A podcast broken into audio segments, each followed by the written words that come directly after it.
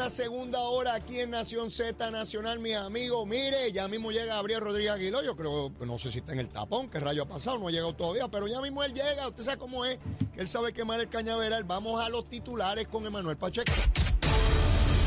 Buenos días, Puerto Rico. Soy Manuel Pacheco Rivera informando para Nación Z Nacional en los titulares. Según un estudio del Banco Mundial publicado en febrero, encontró que la pandemia afectó el desarrollo cognitivo y los ingresos futuros de niños y jóvenes, poniendo en riesgo el bienestar de las próximas generaciones.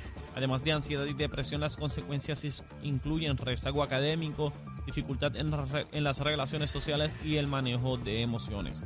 En otras noticias, la Corporación para la Defensa del Poseedor de Licencias de Armas de Puerto Rico, Codepola, rechazó ayer el proyecto de ley que propone limitar a 500 municiones que pueda adquirir al año las personas que compren legalmente, ya que poseen esta licencia que emite el, Estado, y advirtió que no se legisle más para privar de derechos a las personas decentes. Por otra parte, el portavoz del Movimiento Victoria Ciudadana en la Cámara de Representantes, José Bernardo Márquez, anunció ayer martes que la Comisión de Asuntos Electorales colgó solo con la votación de los miembros de la delegación del Partido Popular Democrático una medida legislativa que facilitaba el registro electoral. Por su parte, el portavoz alterno del Partido Nuevo Progresista, Gabriel Rodríguez Aguilo, también cuestionó el proceder de las comisiones legislativas, asegurando que sucedió algo similar con la resolución de la Cámara 257. Hasta aquí los titulares, les informó Emanuel Pacheco Rivera, que les espero en mi próxima intervención aquí en Nación Z Nacional, que usted sintoniza por la emisora nacional de la salsa Z93. Hablándole claro al pueblo. Nación Z Nacional, soy Leo Díaz. Buenos días a todos. Leo Díaz, en Nación Z Nacional, por la Z. Y de regreso aquí en Nación Z Nacional. Mira, comenzando a, quemar el cañaveral a la segunda hora, como tiene que ser. Estamos a través de Z93, la emisora nacional de la salsa, la aplicación La Música y nuestra página de Facebook de Nación Z. Este, Emanuel Pacheco mencionó una noticia ahí del representante Gabriel Rodríguez Aguiló. ¿Saben qué? Está aquí, Gabriel. Saludos, buen día. Leo para ti, Emanuel. Ah, Chero, saludo para todos los que nos sintonizan y nos siguen a través de todas las plataformas de Nación Z. Un placer estar contigo un miércoles más. Mira, eh, Día Internacional de la Mujer, Gabriel. Día Internacional de la Mujer, muchas felicidades. Es todo el año, pero hoy de forma particular a la mujer trabajadora. Así que, gracias. Primeramente, más que felicidades, gracias. Así Gracias por ser valientes, por dar un paso al frente y por aquí en Puerto Rico ayudarnos a echar hacia adelante a nuestra isla. Se ha logrado mucho en la lucha por, alcanzar derechos, pero todavía falta un montón. Falta, hay una brecha bien grande sobre eso. Todavía. Eh, yo pues te escuché esta mañana de forma privilegiada reconociendo ah, bueno. a las damas de tu familia, yo por lo menos a las dos mías de mi casa, a mi esposa Carmen Rodríguez, que Yani, que es maestra del sistema público.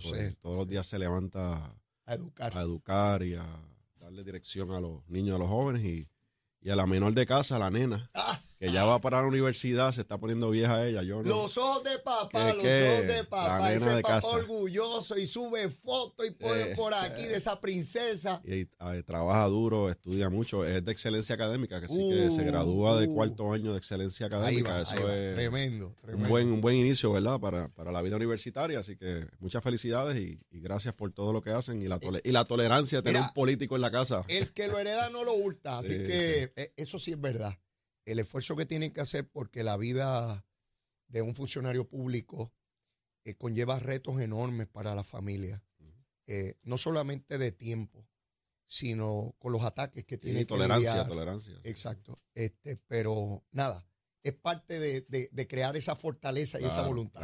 Hay que verlo como un proceso de aprendizaje también. Claro, y quiero incluir ahí a mis compañeras de trabajo en la oficina, a Isiana Natal, a la licenciada eh, Marian Rullán, a Berlin Avilés y a Madeline Sáenz. Que esas son las que te hacen quedar bien. Esas son las que están ahí en, las oficinas, que nos apoyan y que están con nosotros ahí día a día. Y a mis compañeras legisladoras de todos los partidos. De todos los partidos. Que están allí. Y que, por cierto. Son igual valientes, ¿verdad? Dar un paso al frente de la política hay que ser bien valiente. El Senado de Puerto Rico, por primera vez en la historia, la mayoría de sus componentes son mujeres. Y te, estoy, y te digo esto, Leo, estamos por todo Puerto Rico tratando, tratando, ¿no? Estamos construyendo lo que va a ser la Cámara del futuro y en esa Cámara que queremos construir y que estamos construyendo hay un sinnúmero de mujeres bien talentosas y bien comprometidas. Aspirantes nuevas, me estás a- diciendo. Aspirantes nuevas que las vas a ver en la papeleta del Partido No Progresista. Ah, qué bueno. No, no, no tenía, no tenía. vamos, en esa, vamos en esa Qué dirección. bueno, qué bueno, me alegro mucho.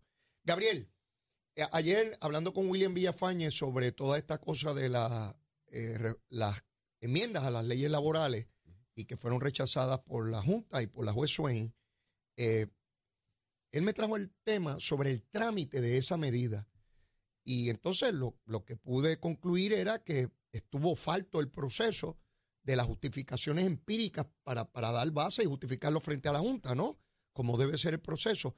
Particularmente la participación de Juan Zaragoza, que fue secretario de Hacienda, que preside la Comisión de, de Hacienda de- del Senado y que quiere ser gobernador.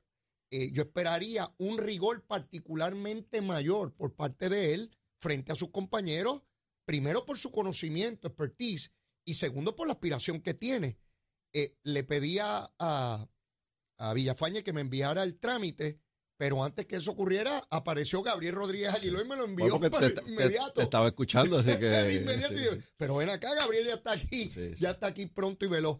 Quiero tener tu impresión como legislador, estando allí en la Cámara de Representantes, sobre este asunto. Aquí hubo dos trámites. Es importante aclarar esto. ¿verdad? Ok. Eh, hubo el trámite original, Ajá. eh, que fue la medida que se trabajó en la Cámara de Representantes, donde se hicieron vistas, se, se llevó a cabo un proceso. Dos para, vistas eh, vi ahí que hubo. Sí, pero en la anterior, en el proyecto, ante- ah, ah, hubo un proyecto original, ¿verdad? Que es el que el gobernador veta, Ok. porque ese proyecto, en el proceso de vistas públicas, ahí se hizo un informe en la. Cámara de Representantes, se aprobó en Cámara y Senado, y esa legislación tenía un impacto dramático eh, en la economía, ¿verdad? Porque por querer ayudar a los empleados, ponía en riesgo entonces al empleador. Entonces tú no puedes, Sí, sí. por querer curar al perro, eh, sacarle la pulga al perro, ma- matarlo, ¿verdad? Envenenarlo y matarlo. Así que eh, eh, básicamente es eso. Así que eh, por eso es que el gobernador eh, veta esa medida y comienza un diálogo con la Cámara y- el Senado para buscar una medida de consenso. Ok. Ciertamente hay ciertos ajustes que se le querían hacer a la reforma laboral. Y esa, esa discusión comenzó en la Cámara eh, eh, y el Senado, o más bien la Cámara y el Ejecutivo, y tengo que decirte que yo fui el que me senté Mm. en la mesa con el presidente de la Cámara, con el presidente de la Comisión de Asuntos Laborales de la Cámara, el representante Domingo Torres, y el secretario del Dep- Departamento del Trabajo y todo el equipo técnico. Fuimos página por página, línea por línea. La- Eh, pa- para yo estar claro, para no perderme. Hubo un primer proyecto de enmiendas a la ley eh, eh, laboral Ajá, que fue aprobado en Cámara y Senado, pero que el gobernador no firmó. no firmó. Y el gobernador le dice a la Asamblea Legislativa, mire, aquí hay unas cuestiones que preocupan, regresen a la mesa de dibujo, hablen, dialoguen y lleguemos a un consenso. Y- en esa etapa, que es el proyecto 1244, el segundo, ajá. ahí tú juegas un rol importante porque eres la persona que con la visión que tenía el Ejecutivo tratas de lograr un consenso en la Cámara. Y se logró. Y se logró. Y se logró. Ok. Eh, entonces, y, y un poquito más atrás, ¿no? Esa fue la medida que el gobernador dice, pida la reconsideración para no vetarla. Ok. Pues queremos arreglarla. Y ahí fue cuando Dalmau dijo que no, la Cámara tampoco pidió la la Cámara pide la reconsideración, el Senado no. Esa fue la, la controversia entre los presidentes del Senado. Ese fue uno de los de los, de los de las pelea- las peleas. entre ellos y se, y se vetó. Entonces, estamos ya en esta segunda etapa. Segunda etapa, nos sentamos, dialogamos, nos fuimos línea por línea. Ok. Esto sí, esto no, ajusta aquí. Eso se hizo, ¿verdad? Para buscar ciertos ajustes a la reforma laboral. Es, cuando pasa al Senado, la senadora de Victoria Ciudadana, Lacen, ella tenía otra visión de, la, de las enmiendas a la reforma laboral y hubo una controversia entre ellos. Por eso es que el proyecto se descarga y no hay un informe. Entonces, eh, voy ahora a, mi, a lo que yo entiendo que, de- que debe hacer la legislatura. Más allá de las controversias, el chichichis y los ataques, que es lo que está haciendo la delegación del Partido Popular, atacando al Ejecutivo, haciendo, como queriéndolo hacer responsable de la ¿verdad? Que es porque se veta o se anula la medida, es por culpa del gobernador y es por culpa de la administración de Pierluisi. Más allá de eso, lo que tenemos que hacer nosotros la legislatura es, es, es levantar la información empírica Sí, sí. y decirle, miren, el impacto fiscal es este. O si no lo hay, pues no lo hay por esto. Claro. De hecho, hoy, hoy, la. Cámara de Representantes ya tiene una oficina que se llama la OPAL. que es una oficina de, que va a recomendar hacer análisis presupuestarios. Que, que esa oficina es de reciente creación. ¿Para Correcto. qué se creó esa oficina? Esa oficina se creó en la Cámara, una, es un- una iniciativa del presidente de la Cámara, para que todas las medidas, incluyendo el presupuesto y, y todas las que tienen impacto fiscal, se evalúen por ese personal, personal técnico especializado, como está en el Congreso, para eh, recomendar y presentar análisis sobre ese impacto fiscal de cada medida. Eso es una buena iniciativa de Tatito. Sí, sí. Eso, es- eso es algo Bueno, bueno. y, lo- y le votamos a favor, nosotros Ok. sometimos enmienda, el gobernador lo firma, es una ley. Así que tiene un millón de dólares asignados. Y el personal que se ha destacado ahí está a la altura de las expectativas. Pues sí, eso le corresponde al presidente de la Cámara hacer los nombramientos, está el personal ahí. Así que ya tienes la oficina y vamos a poner la prueba ok. en este momento. Pues Entonces, esa oficina debe comenzar a hacer el análisis eh, de impacto fiscal, las justificaciones sobre esta medida de eh, enmiendas a la reforma laboral para presentar un proyecto de ley con una justificación en un informe, más allá de los informes tradicionales que se han hecho en la Cámara en los últimos tiempos, que es que Leo Díaz asistió a la vista. Eso y, fue lo que leí. y Leo Díaz dijo esto. Es una síntesis, un resumen de lo que uno dice en la vista. Sí. Eso no es análisis. No, no es análisis, no es análisis. Esos son comentarios. Sí. Pero, pero un análisis de una medida de, de tra- tan trascendental que impacta a la economía, porque al impacta, Claro. pues, responsablemente la legislatura tiene que presentar los argumentos que sostengan y que justifiquen la aprobación de la misma. Y eso no se hizo la vez anterior. Así que eh, ayer el presidente de la Cámara nos sorprende con la radicación nuevamente del proyecto de ley eh, en un claro desafío a la Junta de Supervisión Fiscal. Pero eso es para las gradas, Leo, Ya. porque ya tú lo has explicado aquí y lo, hemos explicado- lo hemos explicado a la saciedad, pero lo acabas de explicar tú aquí, que nosotros estamos sujetos a la Junta de Supervisión Fiscal, nos guste o no, y al final del día no es el gobierno electo el que toma esas decisiones si se valida o no una legislación, que es una junta colonial con una jueza de un tribunal de quiebra. Ya lo vimos, ese es la última, el último golpe que le han dado a la democracia en Puerto Rico, gracias a la colonia. Así que eh, la legislatura, más allá del chichichija y presentar medidas y decirle, echar la culpa a uno al otro, es ponerse a trabajar. Mm. La invitación es que se pongan a trabajar y hacer las cosas correctamente y que se pongan de acuerdo. El, el proyecto es idéntico al 1244. es- no lo he leído, no he leído, eh, pero sí básicamente cuando uno mira el título porque- va, la- en la si- misma Si dirección. es idéntico, el PNP no debe tener problema, porque por eso ya votó. Claro, nosotros votamos porque llegamos a un acuerdo. La, la fase que, que resta es el estudio empírico, científico, de que no hay el impacto que argumenta la Junta, y ahora tienes la oficina en la Cámara que puede que producirlo. te puede producir ese estudio Ok. ju- junto al gobierno, ¿no? O sea, Sí. trabajar en equipo para hacerlo. ¿Qué, qué tiempo tomaría ese estudio si tienes idea? ¿no? No, ¿Verdad? no- no tengo idea, pero no- la sesión acaba en junio 30. Sí. Así que tenemos bastantes, Tiempo bastantes días para poder eh, trabajar esa medida. Lo que pasa es que en una legislatura que sesiona una vez a la semana, que apenas hacen vistas públicas, Y Gabriel, yo creo que ese que no sencillo- respetan el reglamento, porque lo que acaba de leer, eh, acaban de leer Manuel aquí, Pacheco. eh, Manuel Pacheco aquí, es que eh, eh, están violentando el reglamento de la Cámara y eso pasa constantemente. Mm. Y lo que acaba de leer, y lo puedo explicar más adelante. Así que si trabajan en- basado en reglamento, si hacen las cosas correctamente, tenemos una legislación que el gobernador, la, el gobernador la puede firmar y la Junta no la va a poder cuestionar. Y yo siempre digo que en muchas instancias no es un ejercicio de testosterona, de quién es más bravo. Es un ejercicio de neuronas, de quién tiene más capacidad. ¿Por qué en el camino de producir ese estudio que se debió haber hecho, no se va teniendo contacto con la Junta, con su director ejecutivo, que es puertorriqueño, e ir anticipando inconvenientes o cuestionamientos que se vayan subsanando de manera que cuando este proceso vaya ya a la Junta tenga una preaprobación? Claro, claro. Y, y tengo que decirte, Leo, que ayer el compañero Johnny Méndez y este servidor nos reunimos con el nuevo director ejecutivo, Roberto Mojica. Ah, ¿qué tal? ¿Qué tal? Pues mira, eh, presenta una nueva actitud. Sí, Una distintos actitud Aresco. a- abierta Sí, al diálogo. Obviamente no en todo vamos a estar de acuerdo. seguro. Quedó establecido en la reunión, pero el sentarse con nosotros, en hablar abiertamente sobre eh, la comunicación, que es tan importante, y dar el espacio para que nosotros podamos argumentar y recibir el, el- el- el feedback o, o la, la- la impresión de ellos es importante. Y eso fue lo que yo, Eh, el diálogo, yo recibí. Y sé que habrán cosas que no me puedas comunicar públicamente, pero el diálogo fue para establecer esas vías de comunicación o entraron elementos sustantivos sobre legislación. No, fue, fue para, para abrir ese canal de comunicación. Ok.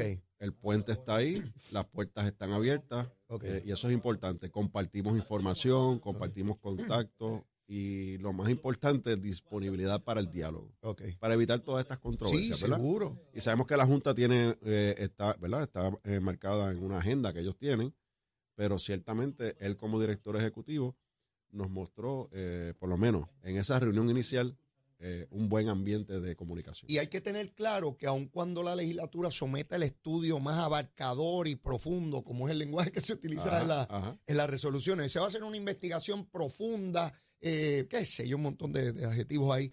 eh, puede ser que la Junta tenga su propio estudio y sencillamente determinar que el de la legislatura Claro, no es. claro, porque al final pasar. de cuentas es puramente discrecional. Pero se la pone difícil. Claro, que fue lo que ocurrió con, la, con las pensiones. Aquí se perdió años en una discusión donde la Junta insistía que se iban a cortar pensiones, punto. Se puso en peligro el plan de ajuste de pago de la Así deuda. mismo fue. Y finalmente no se tocó ninguna porque pensión. le demostramos que no era, no era necesario eh, lo que estaba pidiendo la Junta. Eso era más bien para presentar, el, la Junta quería presentar. Mm. Mira, lo- logramos recortar hasta las pensiones en Puerto Rico Sí, o sea, sí. para poder ajustar las deudas. O sea, Ajá. que, que- y en ese, en ese proceso, con diálogo.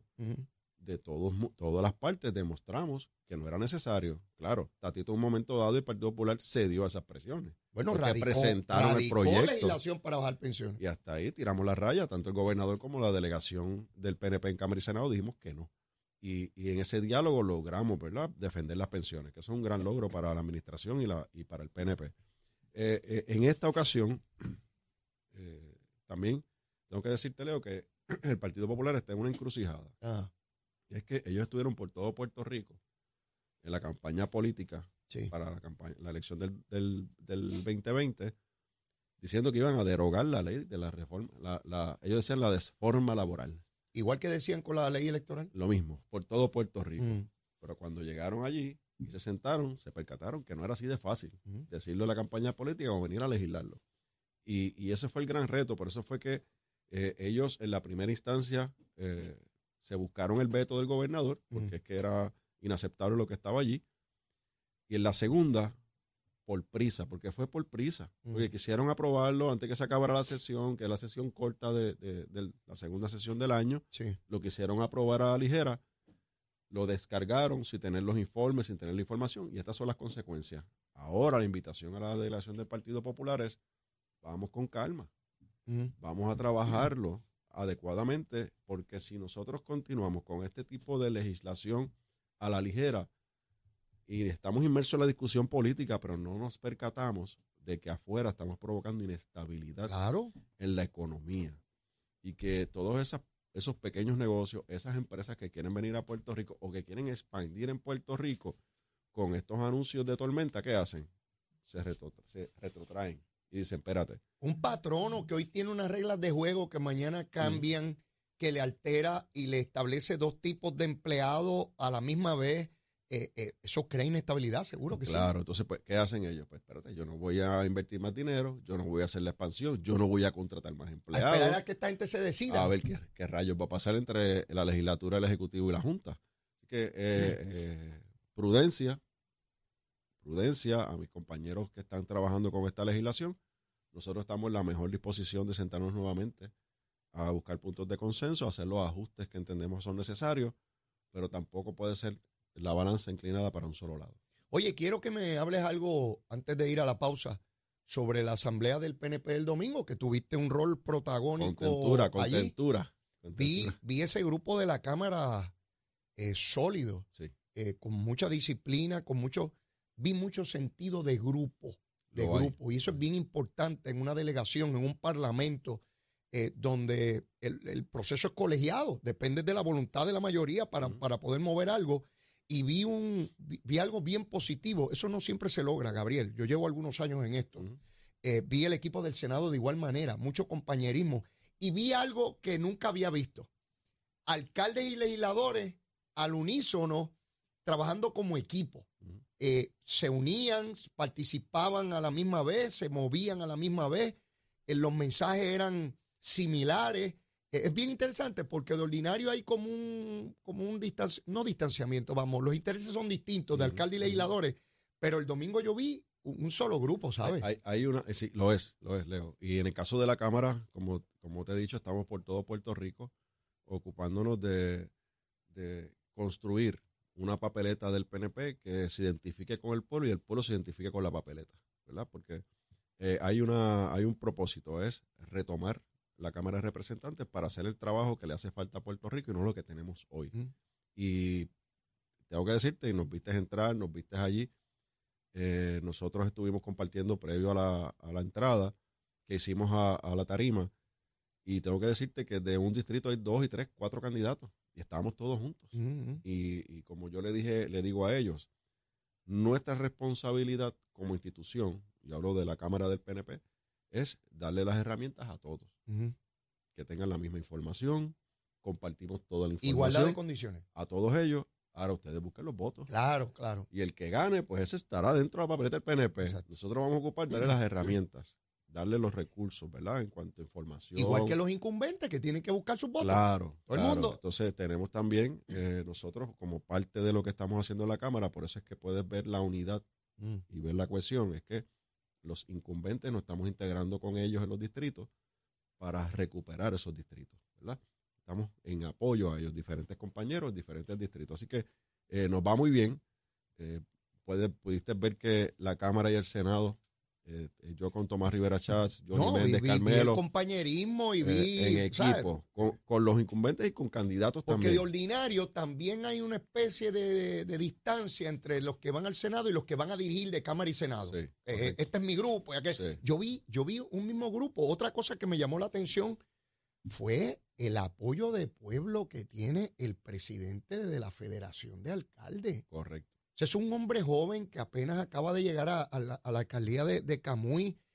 Eh, el sentido también de grupo de los alcaldes eh, me llamó la atención cada vez que lo mencionaban. Se llevaba una ovación Sí. allí. Eh, Gabriel Hernández, el alcalde de Camuy, como alcalde, la primera parte como alcalde, es bien organizado, es bien estructurado. Llevó allí montones de guagua de gente. Llevó más de 700 personas. Él solito, eh, al igual que Memo en Arecibo, ellos bajaron También. más de 21 guaguas de esa región. O sea, era impresionante las fotos de la autopista, desde, desde Quebradillas hasta, hasta Vega Baja. Yo tengo la impresión de que voy a ver a Memo de alcalde. Sí, yo también. No yo sé, también. algo me Yo- yo- dice. Yo, estoy convencido Tengo un que sí. pienso. Sí, sí, yo también.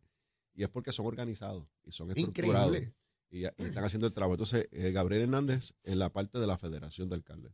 Gabriel Hernández ha ido con la Federación de Alcaldes por todas las regiones, reuniendo a los alcaldes en las regiones. No estas reuniones tradicionales que van todos los alcaldes a, a la Federación, a Sí, San sí. Juan, a reunirse. No.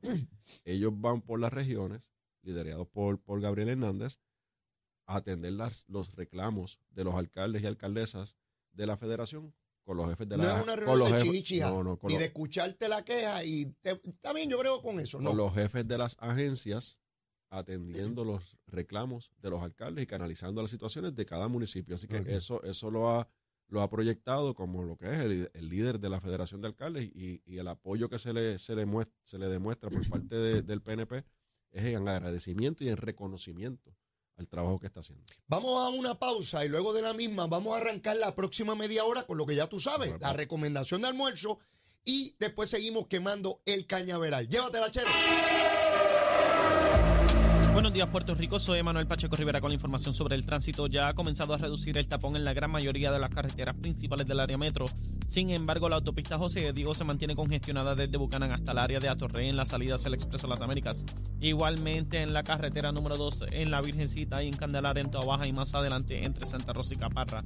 La 165 entre Cataña y Guaynabo en la intersección con la PR22, la PR5 desde Naranjito, así como algunos tramos de la PR5, de la 167 y la 199 en Bayamón. Además, la 176, 177 y la 199 en Cupey, así como la autopista Luisa Ferré entre Montelledra y la zona del Centro Médico en Río Piedras y más al sur en Caguas. Además, la 30 desde la colindancia de Juncos y Gurabo hasta la intersección con la 52 y la número 1. Ahora pasamos al informe del tiempo. El Servicio Nacional de Meteorología pronostica para hoy un cielo mayormente soleado con actividad de lluvia limitada sobre el suroeste de Puerto Rico. Los vientos permanecerán del oeste y leves de 2 a 6 millas por hora, mientras que las temperaturas rondarán en los medios 80 grados en las zonas costeras y en los bajos a medios 70 grados en las zonas montañosas. Hasta aquí el tiempo les informó Emanuel Pacheco Rivera. Yo les espero en mi próxima intervención aquí en Nación Z Nacional, que usted sintoniza por la emisora nacional de la salsa Z93.